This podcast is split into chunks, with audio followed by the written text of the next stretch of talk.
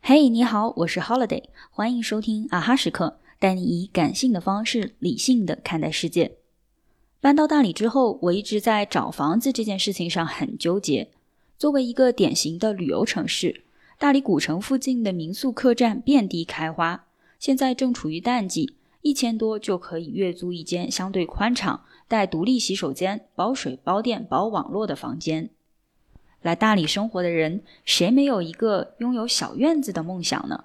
每天种种花草，抬头望云，远眺关山的生活，如诗般美好。当下即是远方。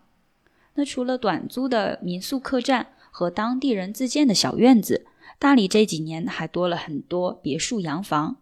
客观上说，几千块的月租并不便宜，但是可以享受住在带院子和露台的小洋房。窗外能看见苍山或是望洱海，体验自然是相当不错。和一线城市同样几千租到的房子还是有蛮大区别的。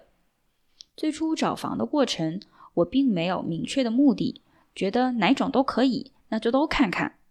月租的客栈在淡季性价比高，而且位置大多在古城附近，氛围热闹，方便参与各种活动。虽然有旺季涨价的风险。但灵活度也相对较高，我甚至做好了打算，万一旺季价格贵得太离谱，我就回老家，或是再去其他城市旅居就好。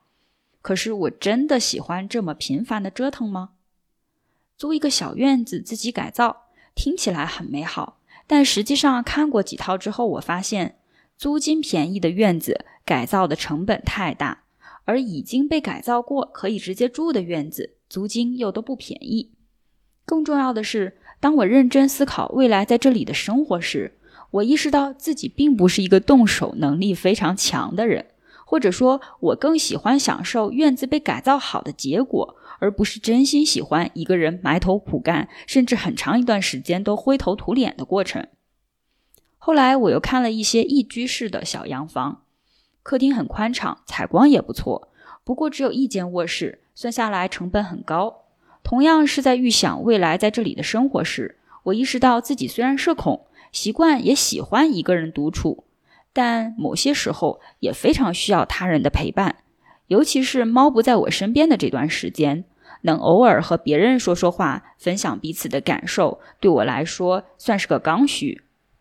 最后，我选择了一套两居室的房子，两个卧室都很大，有独立的洗手间。有一个和客厅一体的开放式厨房和一间书房，这样既能满足我想一个人独处也有独立的空间，又可以接待家人朋友，顺便做一些有趣的尝试。现在我做了一个请一百个陌生人住进我家的计划。决定用技能换宿，也就是别人来教我一些我感兴趣的技能，可能是日语，可能是弹吉他，可能是瑜伽冥想，也可能是分享一下他自己所处行业的资讯，用来交换我提供的房间。通过发布和开展这个项目，我意外的又在情理之中的连接到了一些人，也收获到了许多支持和鼓励。现在也希望可以把这件事再做一些延展。不仅让更多人加入换宿，也让更多人加入提供换宿的行列。